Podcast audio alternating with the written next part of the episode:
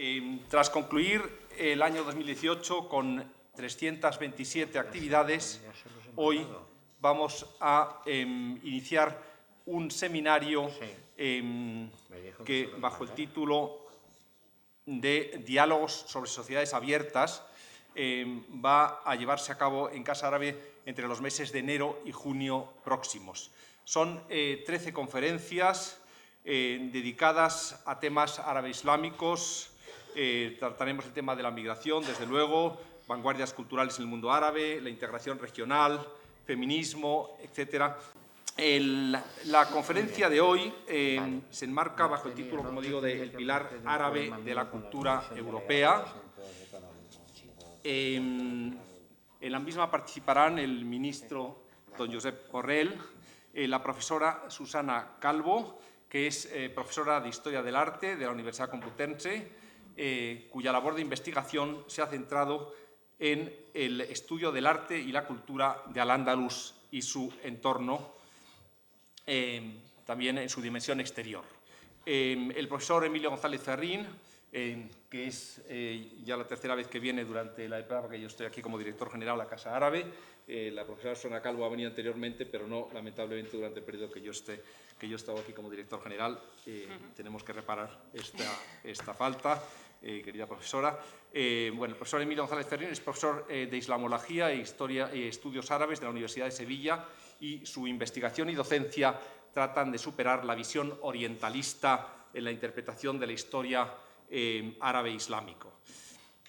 Quiero aprovechar esta ocasión eh, para rendir eh, un homenaje a todos los arabistas que, constituyen un soporte fundamental de la labor de esta Casa Árabe.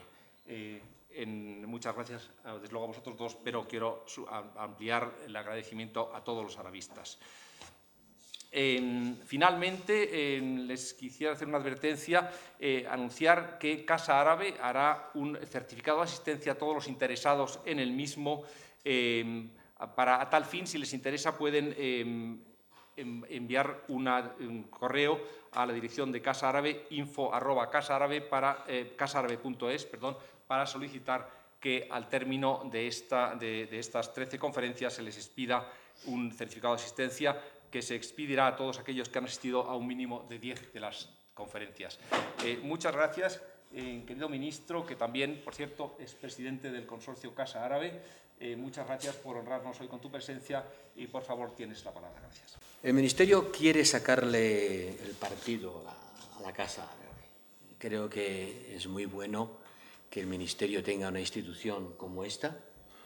En general, todas las casas digamos, regionales, en el sentido internacional de la palabra, tienen una gran importancia. Casa África, Casa Mediterráneo, Casa América, Casa Asia, pero la Casa Árabe la tiene muy en particular. Y desde el Ministerio quisiera contribuir a realzar su trabajo y hacerla la sede de encuentros como este, donde los interesados puedan reunirse para discutir de algo tan importante como es la relación de la cultura europea con el mundo árabe, o como se dice, el pilar árabe de la cultura europea, porque hay un pilar árabe en la cultura europea.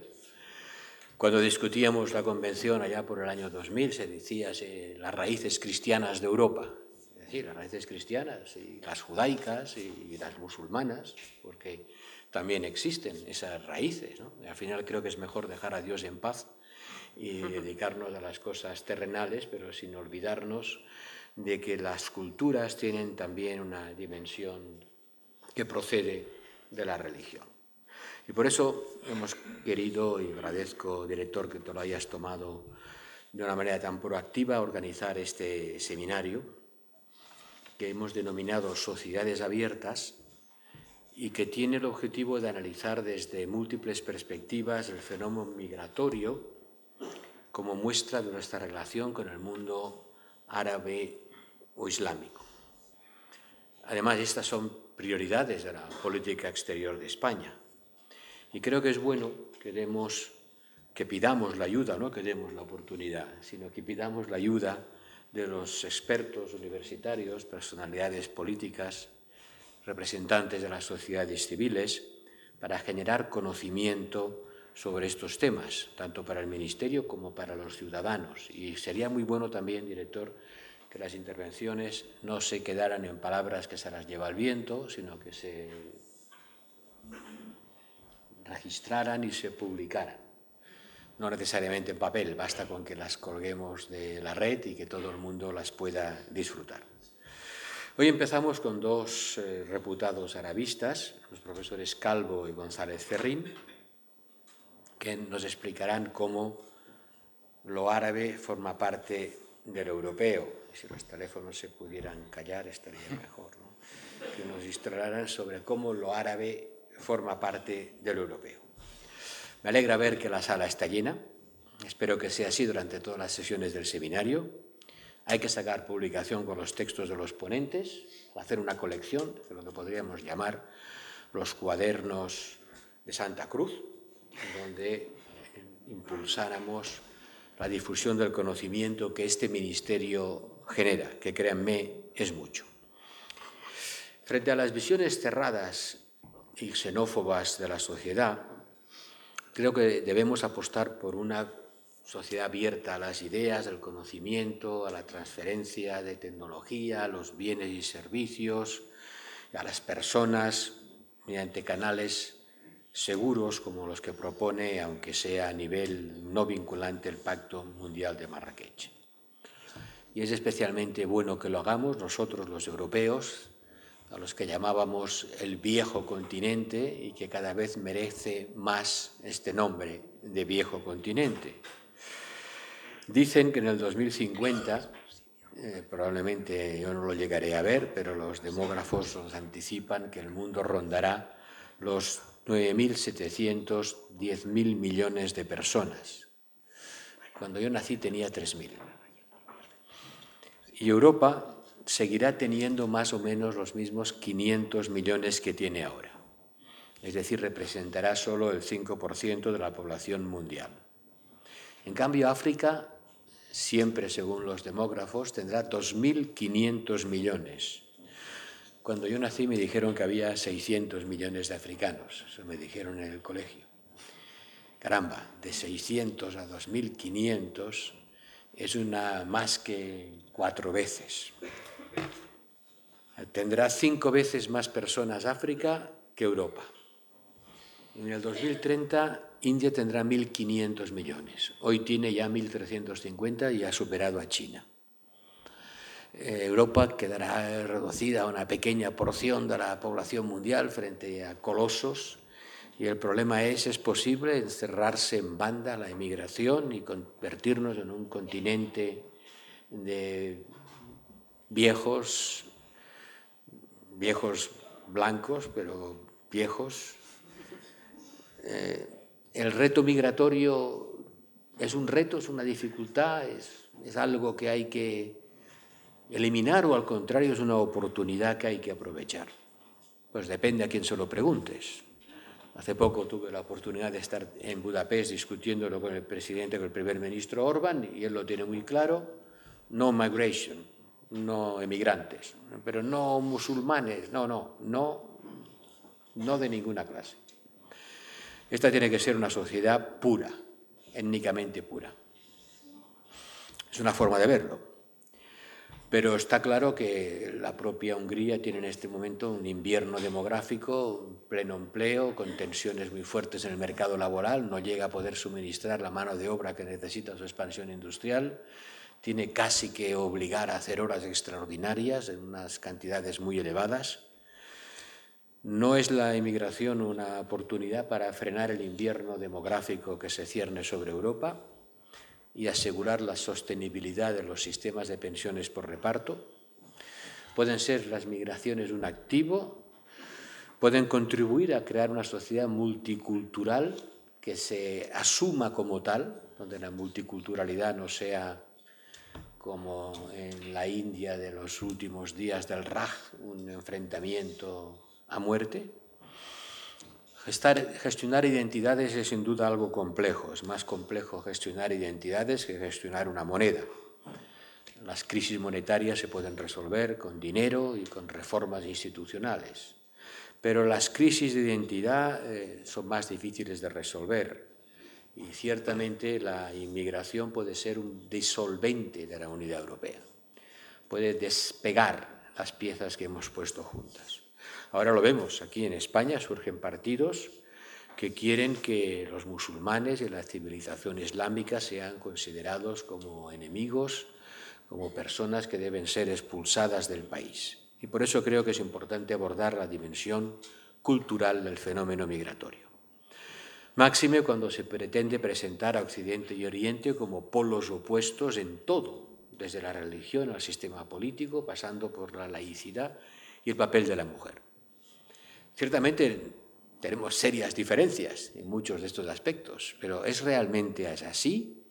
¿Estamos viviendo de verdad el choque de civilizaciones que pronosticó Huntington? Algo que discutimos en el Ministerio, yo soy de los que creen que algo de eso hay, otras me dicen que no tanto, es un tema a debate y este seminario es un buen lugar para debatirlo. Pero me parece pertinente que este ciclo se abra con el tema de la cultura árabe, que es parte del acervo cultural español y europeo y que forma parte de la identidad de la sociedad europea. Entonces partamos de una cuestión inicial, permítanme que catalice el debate. ¿Es el Islam o si se quiere el mundo árabe-islámico una parte integral constitutiva de la cultura y de la experiencia histórica europeas, o por el contrario puede ser considerado como un elemento ajeno, impuesto y por lo tanto circunstancial y excéntrico. En otras palabras, ¿es el Islam una religión que ha venido a Europa en patera y tendría que irse por la misma vía, como algunos parecen desear? ¿O es una religión y una cultura que ha echado raíces multiseculares en Europa y que nos enriquece durante siglos? Esa pregunta nos retrotrae al debate que, como digo, ya vivimos en los tiempos de la Convención Europea, cuando discutíamos, ¿te acuerdas, Diego?, la non nata constitución sobre las esencias greco-romano-judaicas de Europa, que dio lugar a un artículo que debería rescatar que se titulaba Dejemos a Dios en paz. Claro que eso nos llevará a otras preguntas. Dejamos siempre para fuera de la Unión Europea a Turquía, integramos a la Rusia cristiana hasta Vladivostok, es la Armenia cristiana candidata a esa Europa, pero no Azerbaiyán, que tiene mayoría islámica en su población. Los ciudadanos de la Unión Europea, que ya lo son, que no esperan serlo, que ya lo son, pero que profesan la religión islámica, Deben ser ciudadanos de segunda, no son europeos en plenitud de derechos, por cuestiones que nuestros tratados fundacionales dicen que no pueden ser objeto de elementos discriminatorios. En España este debate tiene una especial relevancia y desde hace unas semanas todavía más relevante. Después de todo, junto con el sur de Italia y parte de los Balcanes, España es la parte de Europa donde la presencia del Islam ha sido más duradera, ha sido mayor y más duradera. Ha dejado una impronta, una impronta que no está muerta. No está muerta en los mosaicos de la Alhambra ni en las torres del Albaicín. Está viva. Viva en la lengua. ¿Cuántos pueblos de mi tierra natal, en Lleida, empiezan por al o ben? Casi todos los del sur de Urgell, todos son al, algo o ven algo. Está viva en nuestra... Los del norte no, ¿eh? Los del norte no hay ningún al ni ningún ben. A partir de una cierta línea los musulmanes no llegaron y no dejaron su huella en los topónimos. Pero Almacelles, Alfarrás, Alguaire, Albenavén, ¿no? Benicasín, todos. Está viva en nuestra arquitectura, en el urbanismo, en la demografía, en todas partes. ¿Cuántos hay? Según los datos del 2017, 1,9 millones de musulmanes, 4% de la población española. En Holanda, el señor Wilders me decía hace poco en un debate que hay un 7% de la población musulmana y se quejaba del riesgo de islamización, creciente islamización. Bueno, ¿cuántos son los musulmanes en Holanda? El 7%. Parece que no estamos a las puertas de la islamización, pero en todo caso son más que el 4% de España. Sin embargo, hay altas autoridades de, de altísimos países, de los más importantes del mundo, que vaticinan que dentro de 20 años Roma, en vez de campanarios, habrá minaretes y que París será una ciudad musulmana. Eso arraigado en el imaginario colectivo, el sentimiento de que hay una dinámica de creciente islamización que pone en peligro la identidad. Si nos ceñimos al pasado, ha sido precisamente la presencia de Islam en España durante siete siglos el principal elemento diferenciador al que se ha recurrido cuando se ha pretendido hablar de una excepcionalidad española. ¿En qué es excepcional España? Bueno, en que durante siete u ocho siglos estuvo, perteneció al mundo musulmán. España sería como el oriente de Occidente versiones románticas que nos describen así. Y así nos vieron también los viajeros que penetraron en el siglo XIX español, los nuevos ilustrados que llegaron hasta las Alpujarras y vieron a un país que todavía guardaba muy viva la huella islámica. Pero yo creo que eh, para España, si queremos hablar de España sin, sin, sin resabios y sin temores, lo importante de España es aceptar su experiencia histórica en su totalidad, no amputarla de ninguna de sus partes, comprenderla, hacerla inteligible para nosotros mismos y ver en qué medida es útil esa visión de la España compleja, mestiza, que es útil en ese momento que vive Europa y el Oriente. Y para eso hay que llegar a integrar ese factor islámico en su justa medida, dentro de la historia de España y, por lo tanto, dentro de la historia de Europa. Sí, sí que hay un pilar árabe en la cultura europea. Solo puede contestarse de forma afirmativa. Vas a Budapest y encuentras lleno de rastros de la presencia musulmana a través de los siglos de dominación turca. Solo puede contestarse en afirmativo aceptando que previamente también hay un pilar árabe o árabe islámico en nuestra cultura española. Por lo tanto, el elemento árabe islámico en Europa no se debe únicamente a la afluencia reciente de los que han llegado en pateras, ni siquiera como consecuencia del proceso descolonizador.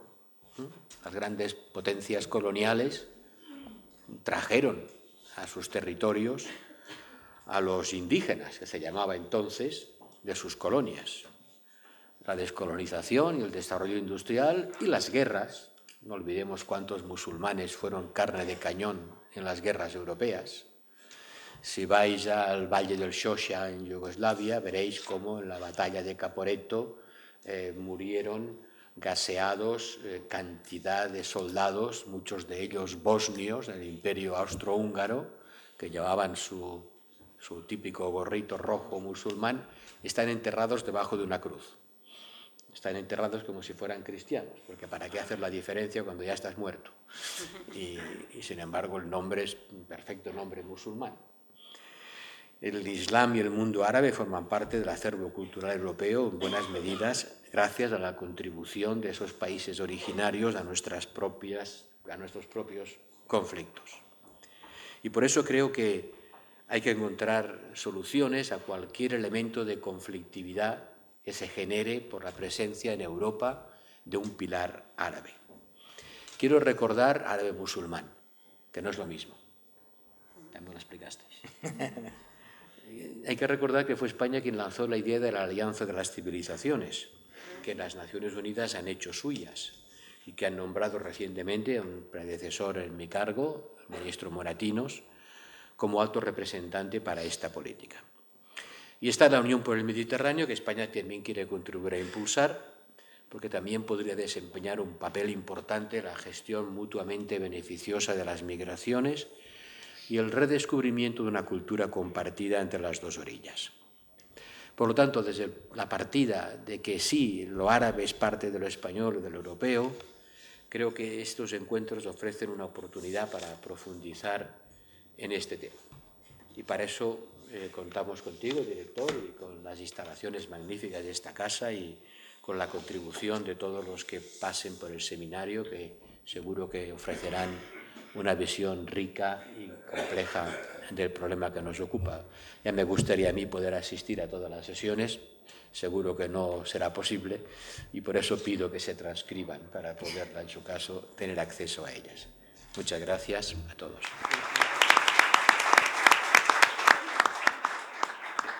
Muchas gracias, ministro. Eh, por supuesto, eh, serán transcritas y también serán grabadas y eh, a partir de mañana pueden ver esta conferencia en nuestra página web, como podrán hacerlo también con las sucesivas conferencias que, vayamos, que se vayan impartiendo en el marco de este, de este diálogo, de estas jornadas. tiene la palabra a continuación la profesora Susana Calvo.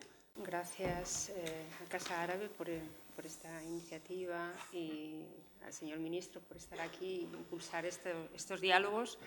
Em, bueno, mm, yo hablo desde, em, desde la historia y de la historia del arte en particular. Eh, efectivamente, bueno, arabista, porque he estudiado árabe, puedo ser, y, pero sí que es verdad que desde, desde que empecé a, a hacer investigación me he dedicado al arte andalusí y al arte islámico en general, siempre insertado en, su contexto cultural, eh, en este caso medieval, porque he trabajado sobre todo sobre el mundo medieval.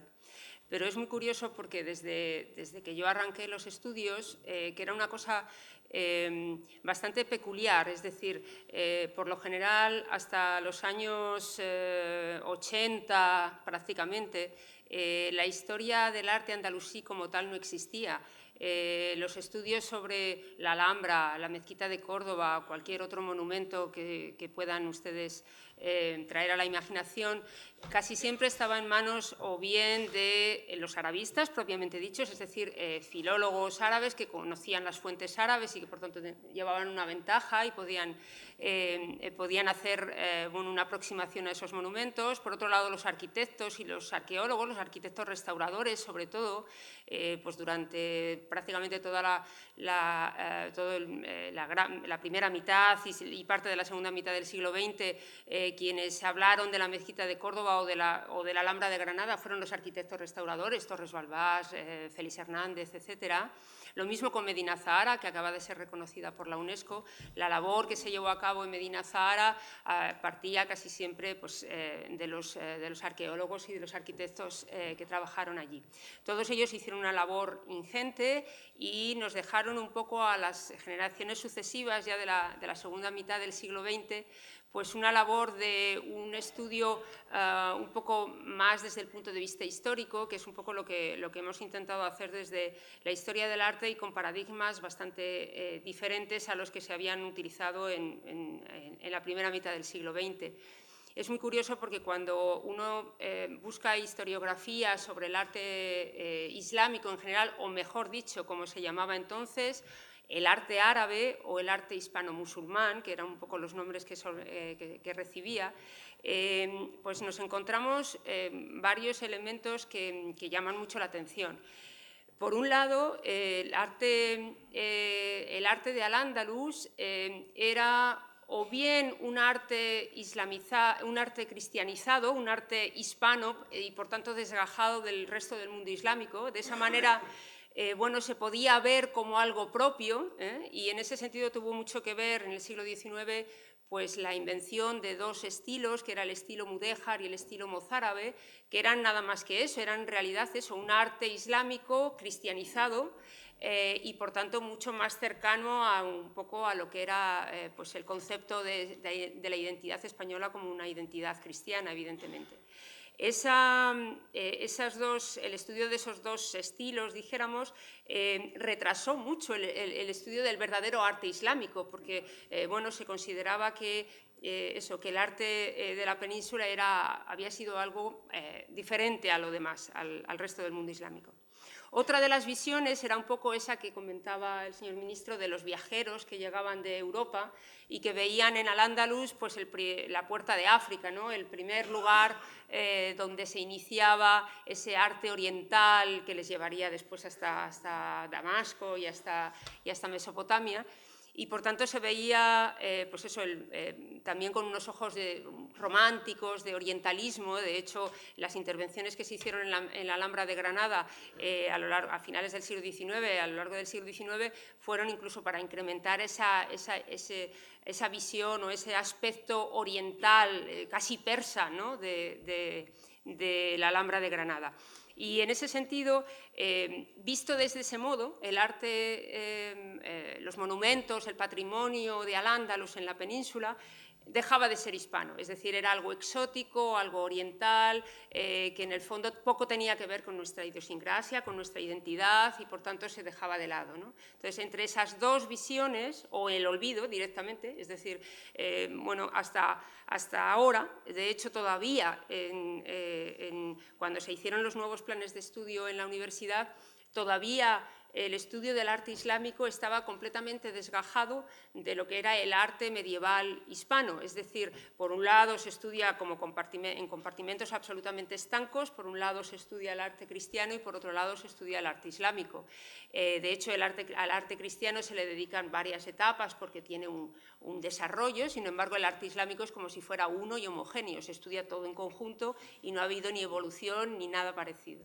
Entonces, ese tipo de visión, eh, que ya digo, sigue bastante presente y de hecho, bueno, hay algunas universidades donde somos mm, eh, privilegiados porque tenemos un amplio eh, repertorio, un amplio eh, catálogo de, asignaturas que además entre los alumnos tiene mucho éxito y sin embargo en otras universidades directamente prácticamente ni existe ni el arte islámico ni el arte andalusí.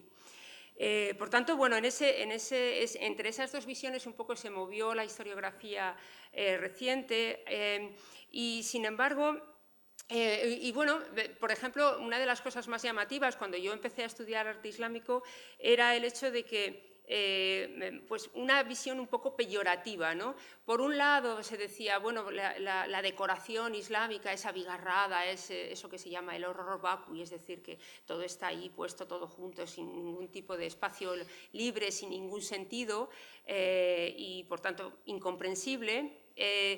Y por otro lado, eh, pues todos los espacios, pues por ejemplo la Alhambra, es, muy divertido leer las introducciones que hacía Gómez Moreno a los libros de, a los catálogos de historia del arte hispana, porque hablaba de la vida, de la vida muelle. Eh, esto, mm, mm, la vida muelle en los palacios de la Alhambra, ¿no? Eso era, en realidad, ese era el concepto que se tenía de un palacio islámico, ¿no? Un palacio de ocio y un palacio de... Eh, entonces, hasta hasta, ya digo, hasta hace un par de décadas, tres décadas, eh, no se han empezado a incorporar, bueno, no se, ha, empezado a hacer una crítica de esa visión de Al-Ándalus que nada aportaba, que nada tenía que ver con el mundo cristiano y por tanto con la identidad española, y em, se empezó a ver, eh, a abordar desde, otra, desde otro punto de vista. Entre otras cosas, porque mal que, nos, eh, mal que pesara a algunos, teníamos los mejores ejemplos de arte islámico medieval que se conservan prácticamente en todo el Mediterráneo. La mezquita de Córdoba es uno de los monumentos más antiguos del Islam conservados, además conservados en su integridad, es decir, eh, prácticamente sin tocar en muchas, eh, en muchas partes. La Alhambra de Granada, lo mismo, es uno de los escasos palacios pues, islámicos que se conservan sin tocar prácticamente o con muy pocas intervenciones posteriores, con lo cual teníamos un patrimonio que era necesario no solamente enseñar a los turistas, sino que también había que comprender y además explicarlo dentro de lo que es eh, nuestra historia. Es decir, eh, todavía me llamaba la atención eh, eso cuando se han, nombrado Patrimonio de la Humanidad por la UNESCO Medina Zahara, en uno de los artículos que aparecía publicados en la prensa, decía algo así como que por fin vamos a hacer nuestro este pasado. Eh, es que nuestro era, aunque no nos quisiéramos dar cuenta, pero nuestro era, con lo cual lo único que había que hacer era integrarlo en el discurso, si quieren, de, eh, nuestra, cultura.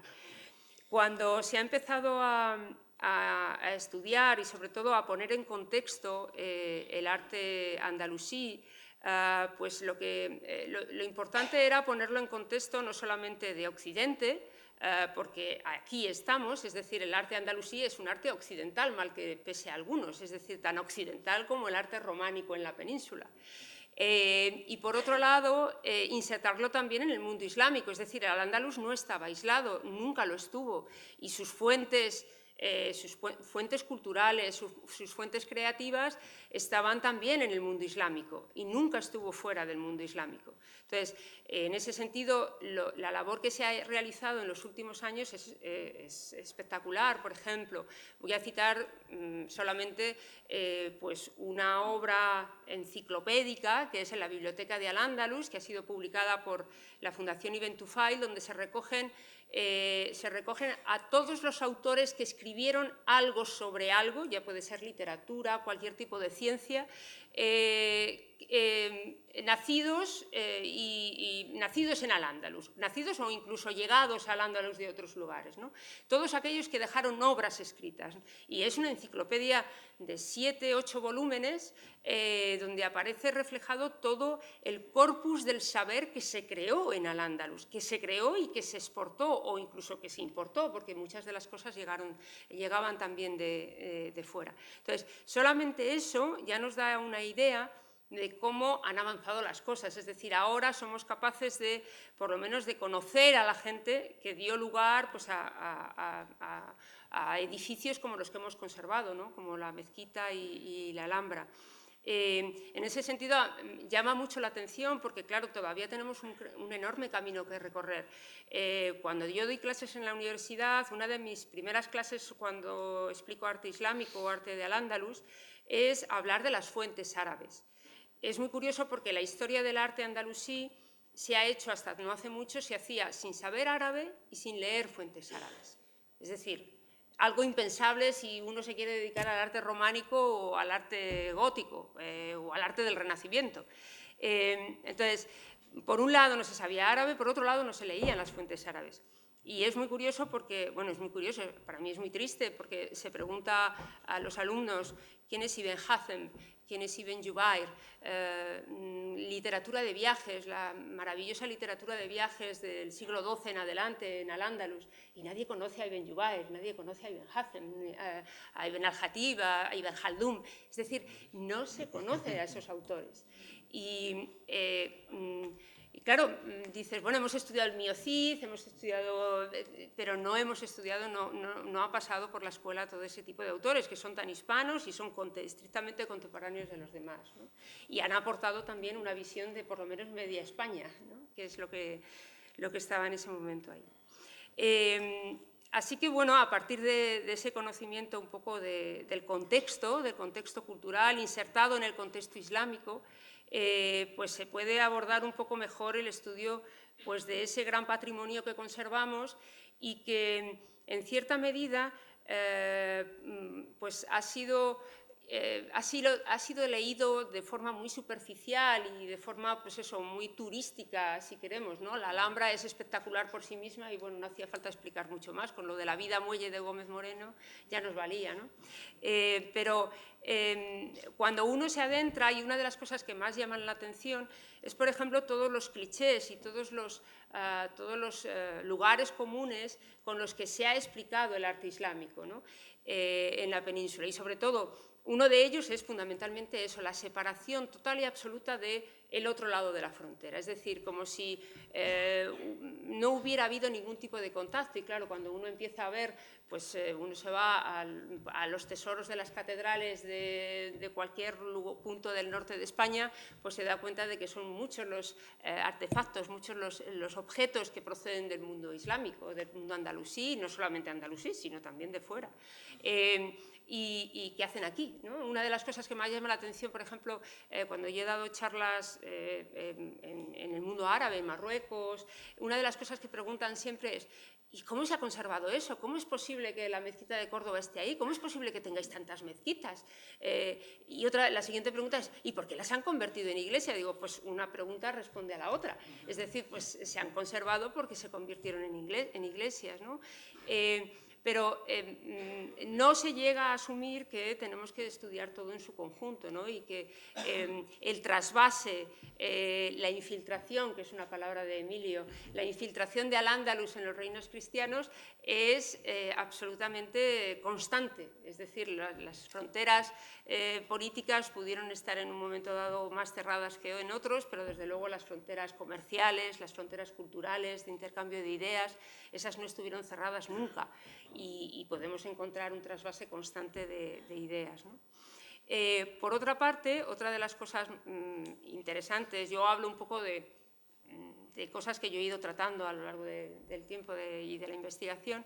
Eh, por ejemplo, una de las, de las cosas más, más eh, interesantes que ha surgido en los últimos años y, bueno, en la Universidad Complutense tenemos un grupo de investigación que trabaja justamente sobre esto y sobre eh, sobre el, diálogo de, Al-Ándalus con los reinos cristianos y con el resto del mundo islámico. En los últimos tiempos hemos trabajado mucho con Egipto, eh, queremos trabajar ahora con Siria también, cuando sea posible. Y eh, una de las cosas más interesantes que ha salido es, por ejemplo, la difusión de la ciencia. Que es la gran aportación de, verdaderamente de lo que decía Bernet, ¿no? de la aportación del Islam español a Europa, ¿no? la contribución de toda la difusión eh, de la ciencia tardo-antigua, de, la, ciencia grecorromana, eh, primero, después de la ciencia árabe, a través de su llegada al Andalus. Y una de las cosas más interesantes es que eh, al Andalus fue un foco creador eh, desde el principio, es decir, nunca fue, no fue a remolque del resto del mundo islámico, sino que fue un foco creador tan importante como lo pudo ser Egipto en ciertos momentos o como lo era Bizancio, entre otros, eh, lugares en el Mediterráneo con el que también se mantuvieron intensos contactos. Y una de las cosas más, bonitas en la que se ve, por ejemplo, tanto en el arte, eh, y de hecho el arte ha servido un poco para abrir esa vía, eh, porque muchas veces los textos no nos, no nos cuentan todo, pero nosotros llegamos a un monumento y de repente vemos cosas que no, no tenemos exactamente contadas en los textos, pero tenemos que buscar una explicación y el arte en ese sentido es una fuente de primera mano para la historia. Eh, pues, por ejemplo, la, lectura que se hace en Al-Ándalus, y en ese sentido un poco eh, viene a, insertarlo en nuestra, verdaderamente en nuestra historia y en nuestra identidad, los andalusíes llegaron aquí, cuando ellos escriben la historia de Al-Ándalus, eh, ¿de, dónde, ¿de dónde arrancan los libros de historia? Pues los libros de historia arrancan de Tartesos, nada menos. Arrancan del rey de Tartesos, eh, del rey griego, que ellos llaman, eh, de los emperadores romanos, los reyes visigodos y los emires de Córdoba. No hay interrupción. ellos se sienten herederos de todo ese legado eh, patrimonial e histórico de la península. Y Al-Razi, que es uno de, eh, los primeros eh, historiadores de Al-Ándalus, inicia su crónica nada menos que en Tartesos para continuar hasta el momento en el que él escribe, que es el, califato de Córdoba. Es decir, que hace toda una historia, además, ilustrada con todos los monumentos, todo el legado patrimonial que tienen de esa historia, hace todo un discurso en el que no hay absolutamente ninguna interrupción. Y eso se ve muy bien en Córdoba en el siglo X. Los califas se sienten herederos de todo el legado grecorromano. Y así se ve en Medina Zara, cuando vemos las estatuas y los relieves de filósofos que aparecen decorando los patios en, sarcófagos antiguos reutilizados como fuentes. Cuando sabemos que en, en Medina Zara, porque así nos lo dicen las fuentes, hubo una casa del saber donde se hacían donde se hacían venir manuscritos greco-latinos, se traducían y se impulsaba las ciencias. Es decir, que ese legado antiguo es asumido como propio por Al-Ándalus y es transmitido después al resto del mundo cristiano y al resto de Europa. Entonces, ese tipo de cosas, que de hecho ya digo, es algo que conocemos en parte a través de las fuentes, pero sobre todo a través de la historia del arte, a través del arte, es algo que nos tiene que hacer reflexionar sobre realmente, bueno, cuando, cuando después Alfonso X el Sabio hace exactamente lo mismo, ¿eh? es decir, recoger la historia, sentirse herederos de esa historia antigua, incluido al Ándalus, tendríamos que reflexionar sobre si tenemos que retomar esa idea de Alfonso X para incluir todo al Ándalus y todo el mundo islámico dentro de nuestra propia identidad y de nuestra historia. Y bueno, yo creo que voy a dejarla aquí. Voy a darle la, la palabra a Emilio y que siga él.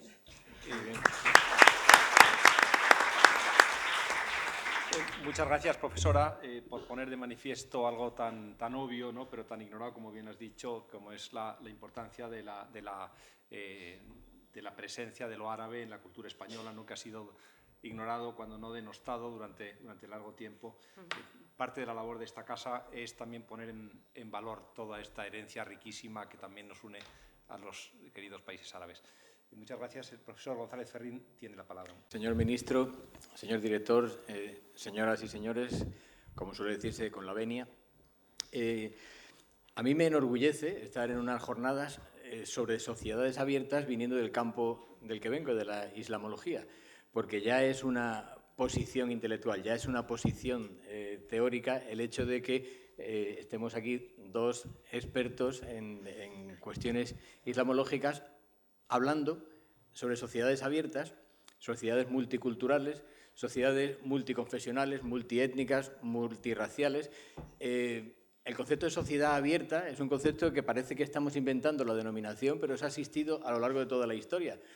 Lo fue una sociedad abierta del imperio aqueménida, lo fue eh, la ELA de, Alejandro Magno, lo fue y ahora se está celebrando unos homenajes muy particulares.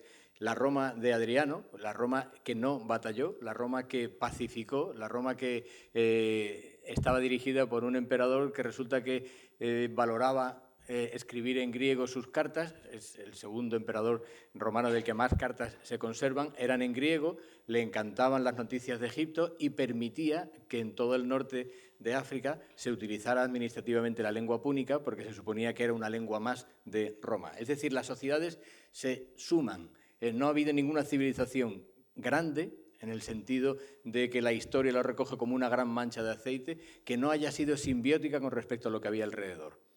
Y a la contra, no ha habido ninguna civilización exclusivista que haya llegado absolutamente a nada más allá de un par de barrabasadas históricas que se recogen en los anales bélicos. Por lo tanto, esa idea de sociedad abierta ha existido siempre.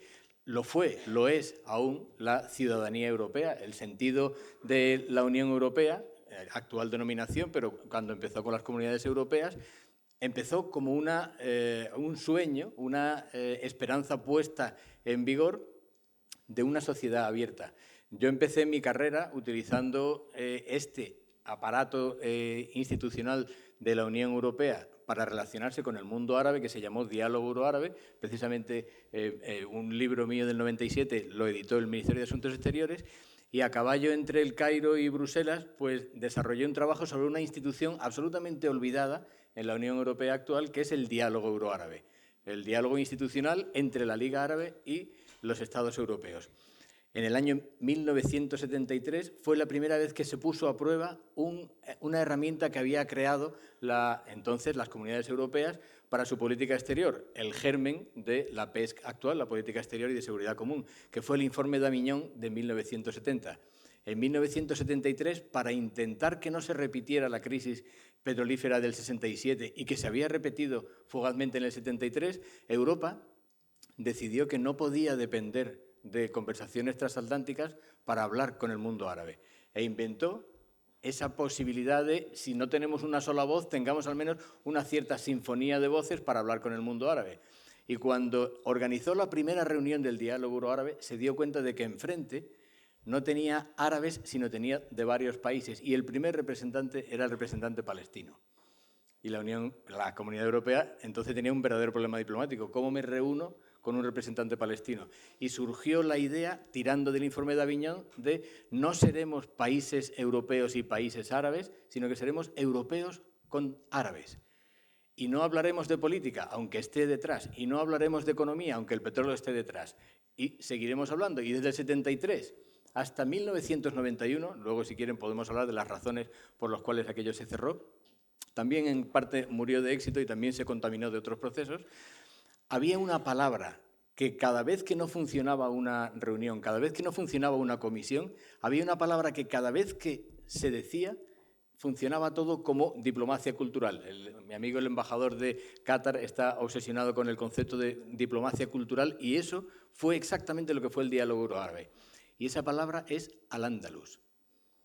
cada vez que se decía al andaluz, y no estaba España en esas comisiones, pero sí era una parte de Europa, se desengrasaban absolutamente todos los problemas. Se, solucionaban porque era el gran colchón. Hubo conferencias en Venecia, hubo conferencias en Luxemburgo, hubo conferencias solamente con le bilan culturel y exclusivamente para hablar del andaluz. ¿Y qué era al andaluz para esas reuniones? Cualquiera que haya estado por el mundo árabe sabe lo que significa al andaluz.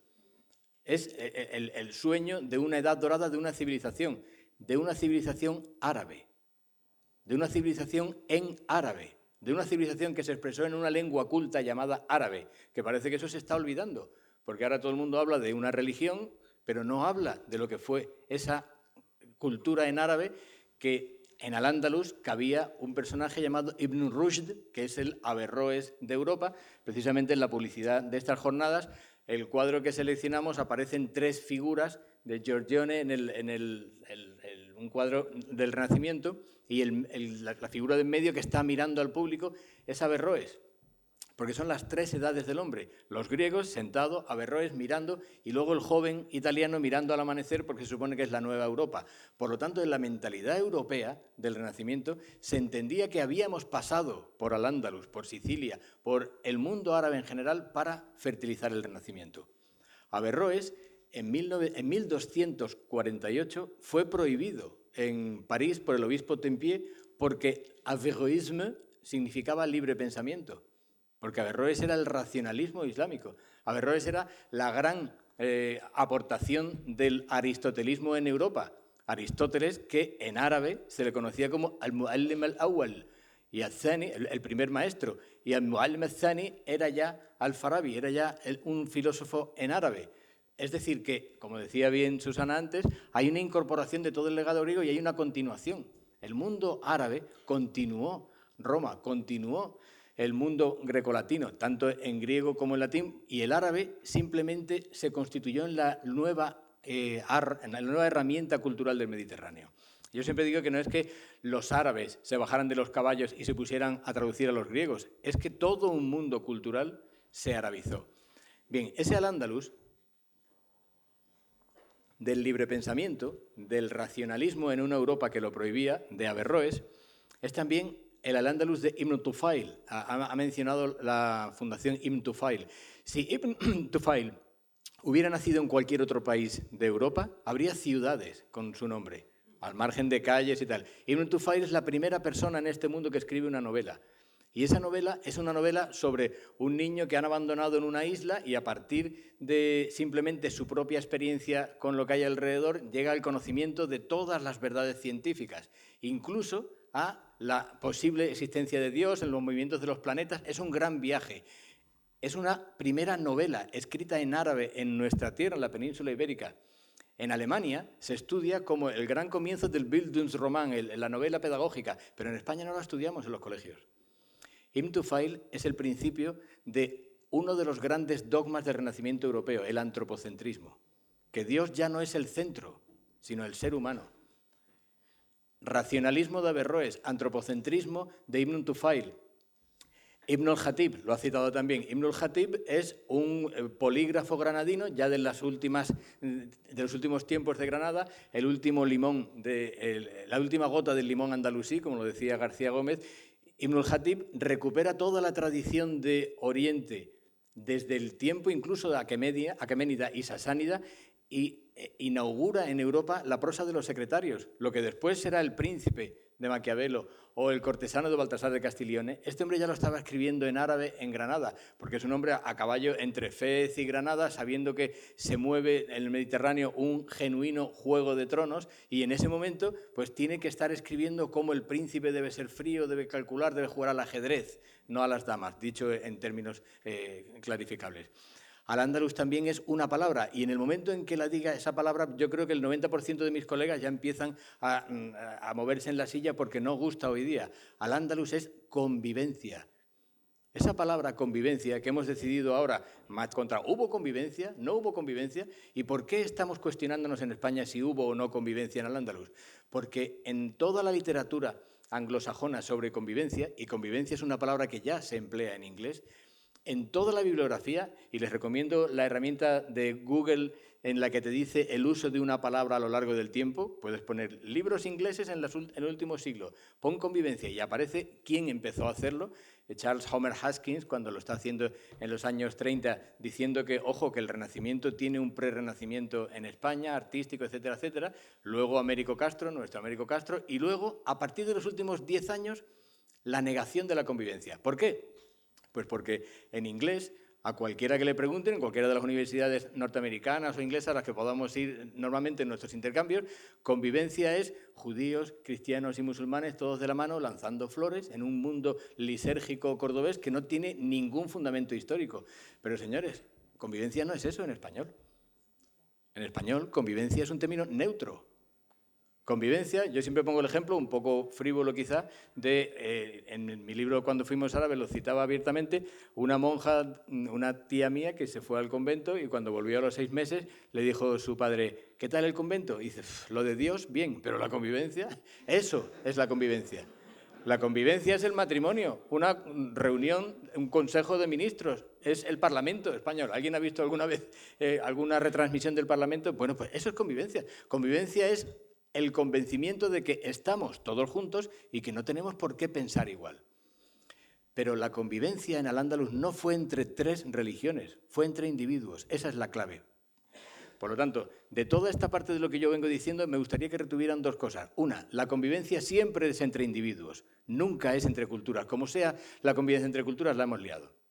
Si en Europa tenemos que compartimentar y los cristianos, los musulmanes, los judíos tenemos que estar en nuestros territorios, eso es imposible. Ahora, si ocurre como en Al-Ándalus, que Maimónides, el gran sabio judío, el gran médico de Córdoba, primero en Córdoba y luego acabará siendo el médico de Saladino, escribió toda su producción en árabe y firmaba como Musa el-Andalusi, porque él era Moisés el Andalusí, si nosotros juzgamos la idea de Al-Ándalus como una arabización de toda la cultura de nuestro territorio, no importa de qué religión sea, entonces comprenderemos el verdadero sentido de Al-Ándalus. Y la segunda cosa es que esa idea de las eh, sociedades abiertas no es un problema. Nosotros estamos abarcando eh, un montón de cosas bajo la idea de la convivencia, las sociedades abiertas. Eso no es un problema, es una solución compleja. El problema es cómo hacer que la gente piense igual. Eso sí sería un verdadero problema. La verdadera solución es, señores, eh, esto va a ser una solución compleja. Soluciones fáciles las hay también. Se han intentado a lo largo de la historia eliminar al otro, pero en el momento en que nosotros asumimos que el ser humano tiene delante un hombre o una mujer que no tiene por qué pensar igual que tú, ni rezar igual que tú, o ni siquiera rezar, que no tiene por qué eh, basarse en las mismas ideas ni sobre la religión ni sobre la alimentación, estaremos en la idea de la tierra de la convivencia. Bien, pues en todas esas reuniones del diálogo euroárabe, en todo ese experimento de política exterior europea basada precisamente en el informe de Aviñón, el colchón diplomático, la diplomacia cultural, era siempre la andalusí. Y nosotros no hemos recuperado eso. Eh, a mí mm, me gustaría mm, partir de esas ideas sobre lo que pudo implicar al Andalus en el concierto europeo, abarcando un poquito más del tiempo. Nosotros partimos de que Al-Ándalus es un tiempo y lo tenemos como si fueran dos grandes semáforos. Yo no creo en esos grandes semáforos. Cualquiera que haya leído mi obra precisamente sabe que llevo batiéndome el cobre mucho tiempo porque yo creo en la historia como continuidad, no de pronto todos con eh, barba y turbante y al día siguiente todos rezando. Pero hay una serie de fechas que a lo mejor sí son interesantes tener en cuenta en nuestra mentalidad. Y hay una de ellas, eh, lo sabe bien porque le comenté que estaba escribiendo un artículo sobre eso, el 2 de enero de 1492 es una fecha muy interesante, por ejemplo, para hablar sobre ella. Uno de los grandes problemas que tenemos en España es que cerramos el cajón con la interpretación y no queremos volver a abrirlos. Bueno, pues vamos a abrir el 2 de enero de 1492. ¿Qué ocurrió ese día en Granada? Ese día entraron dos reyes, todavía no eran los reyes católicos, porque Alejandro VI no les había dado todavía la consideración de católicos, lo haría eh, unos años después. El rey de Castilla y el rey, la, reina de Castilla y el rey de Aragón entran en una Granada que ha pactado una capitulación.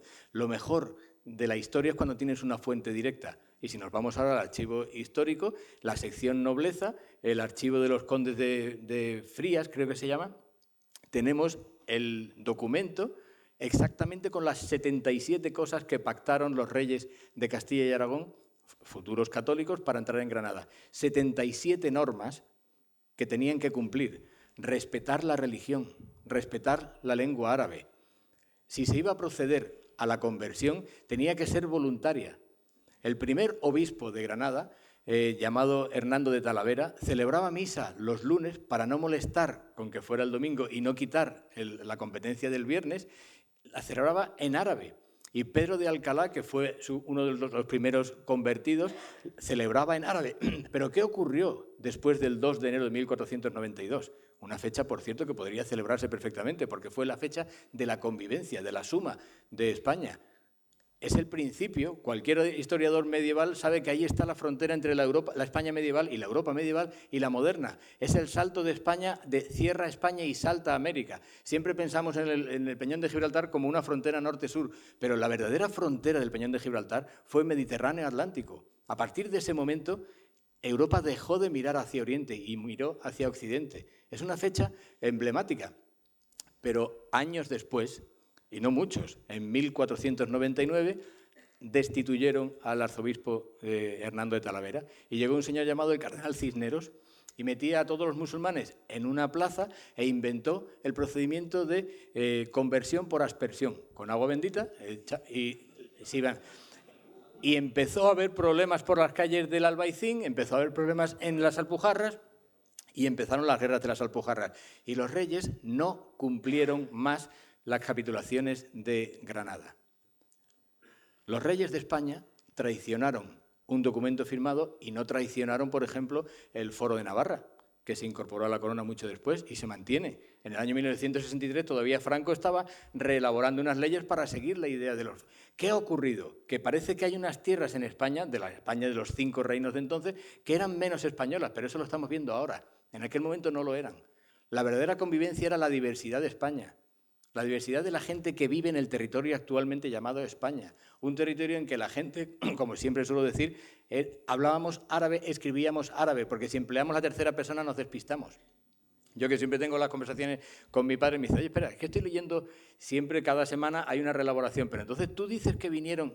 No, papá, yo digo que estábamos. es decir, la idea no es ellos vinieron, nosotros. La idea es que todo lo que ha ocurrido en el territorio español, desde actualmente España, la península ibérica en aquella época, desde las cuevas de Altamira hasta ayer que vi salir, eh, o anteayer que vi salir el, Hernando, el Juan Sebastián Elcano de Cádiz, todo eso es la historia de este país. Y les aseguro que cualquier otro país utilizaría todas las fuentes culturales que enriquezcan su patrimonio al servicio precisamente de sus libros de textos. Nunca faltaría ese even to file.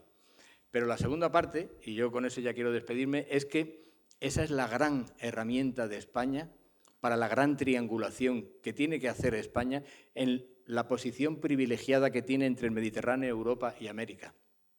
Decía Rodolfo Gil Benumella, en un libro de los años 50, en la época en que Nasser ya había dado el golpe de Estado, en 1952, era la época del gran sueño panarabista, el, gran partido Ba'ath será eh, constituido muy poco después, precisamente por cristianos, musulmanes por igual. La gente era árabe, no eran cristianos o musulmanes. Eso es, una reincorporación, eso es un, sello actual. Decía eh, Rodolfo Gil que Oruba, que es arabidad en árabe, ese sentimiento de arabidad que entonces arrasó por todo el mundo árabe, había sido acuñado por un árabe que había emigrado a Buenos Aires y viendo lo que nosotros entendíamos como hispanidad, desde hispanidad creó Uruba, arabidad. Bien, eh, esa es la idea de los vasos comunicantes de nuestra historia. Esa es la idea que enriquece a esta España dentro de Europa, que no es que tenga que proyectar una política euro-mediterránea, porque ese guion entre lo euro y lo mediterráneo ya está dividiendo. Es que Europa es mediterránea. Es que la idea de Europa surgió en el Mediterráneo. Por lo tanto, a mí me enorgullece estar, insisto, en estas eh, jornadas sobre sociedades abiertas, en un sitio, eh, Casa Árabe, con una compañera que llevamos muchos años eh, trabajando juntos, con un ministro que cree abiertamente en esta triangulación de los tres, mm, las tres posibilidades de eh, centrifugado de la idea de la cultura española, centrifugado por fin de ideas, no de personas, porque llevamos toda nuestra historia centrifugando a personas. La historia de España es una idea de echar siempre moriscos judíos, desde moriscos judíos hasta republicanos, hemos estado echando aquí a todo el mundo. Y hace muy poco, hace dos años que yo era vicedecano de Cultura, organicé unas jornadas sobre literatura y exilio y nadie venía a las mismas conferencias. Los judíos venían solamente a, cuando habíamos expulsado a los judíos. Cuando hablamos de moriscos, venían los moriscos. El día que hablamos de Max Aub y todo el exilio español en México, no vino nadie. bueno, ¿qué, ¿qué pasa en este país? ¿Qué pasa en este país que no nos representa el pasado? ¿Qué significa eso de me representa el pasado? Yo tengo una amiga que viajó a Israel, esto eh, a lo mejor si está por aquí porque es de Madrid, bueno, se reirá conmigo porque me río mucho de eso que dice ella. Fue a Israel y le gustó tanto Jerusalén que me dijo, me ha encantado Jerusalén y yo he descubierto que es que si me gusta tanto es porque tengo sangre judía. Y digo, pues menos mal que no ha sido la Antártida y habréis tenido sangre pingüina. Nosotros no podemos, no podemos estar permanentemente representándonos en el pasado. Nosotros heredamos un pasado.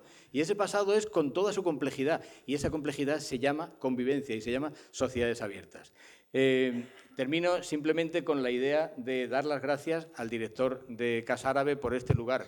Al Baitul Arabi ni siquiera es Casa Árabe, cualquier Casa Árabe. Es el artículo, la Casa Árabe. Este lugar tiene en sus manos, tiene en todo su futuro proyectable, tiene la reincorporación, la reinstauración de ese diálogo euroárabe.